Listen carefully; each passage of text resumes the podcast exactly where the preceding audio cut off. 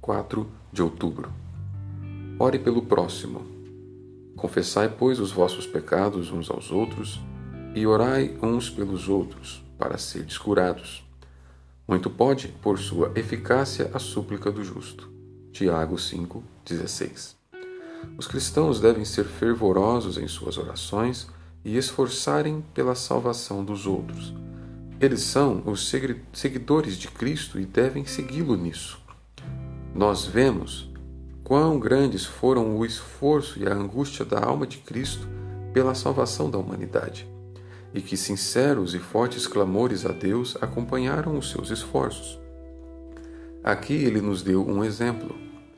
Nisso, ele deu um exemplo aos ministros que, como colaboradores de Cristo, deveriam esforçar-se até Cristo ser encontrado neles. Meus filhos, por quem de novo sofro as dores de parto até ser Cristo formado em vós. Gálatas 4:19. Os cristãos devem estar dispostos a gastar e desgastar-se pelo próximo. Eles devem não somente esforçar-se por eles e orar fervorosamente, mas, se necessário, estar prontos para sofrerem por eles e entregarem não somente sua força, mas também seu sangue. Eu, de boa vontade, me gastarei e ainda me deixarei gastar em prol da vossa alma. Se mais vos amo, serei menos amado?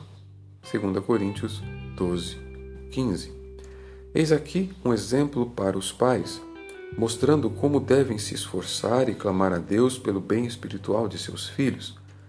Você vê como Cristo se esforçou, lutou e clamou a Deus pela salvação de seus filhos espirituais e você não desejará ardentemente buscar, e clamar a Deus por seus filhos naturais?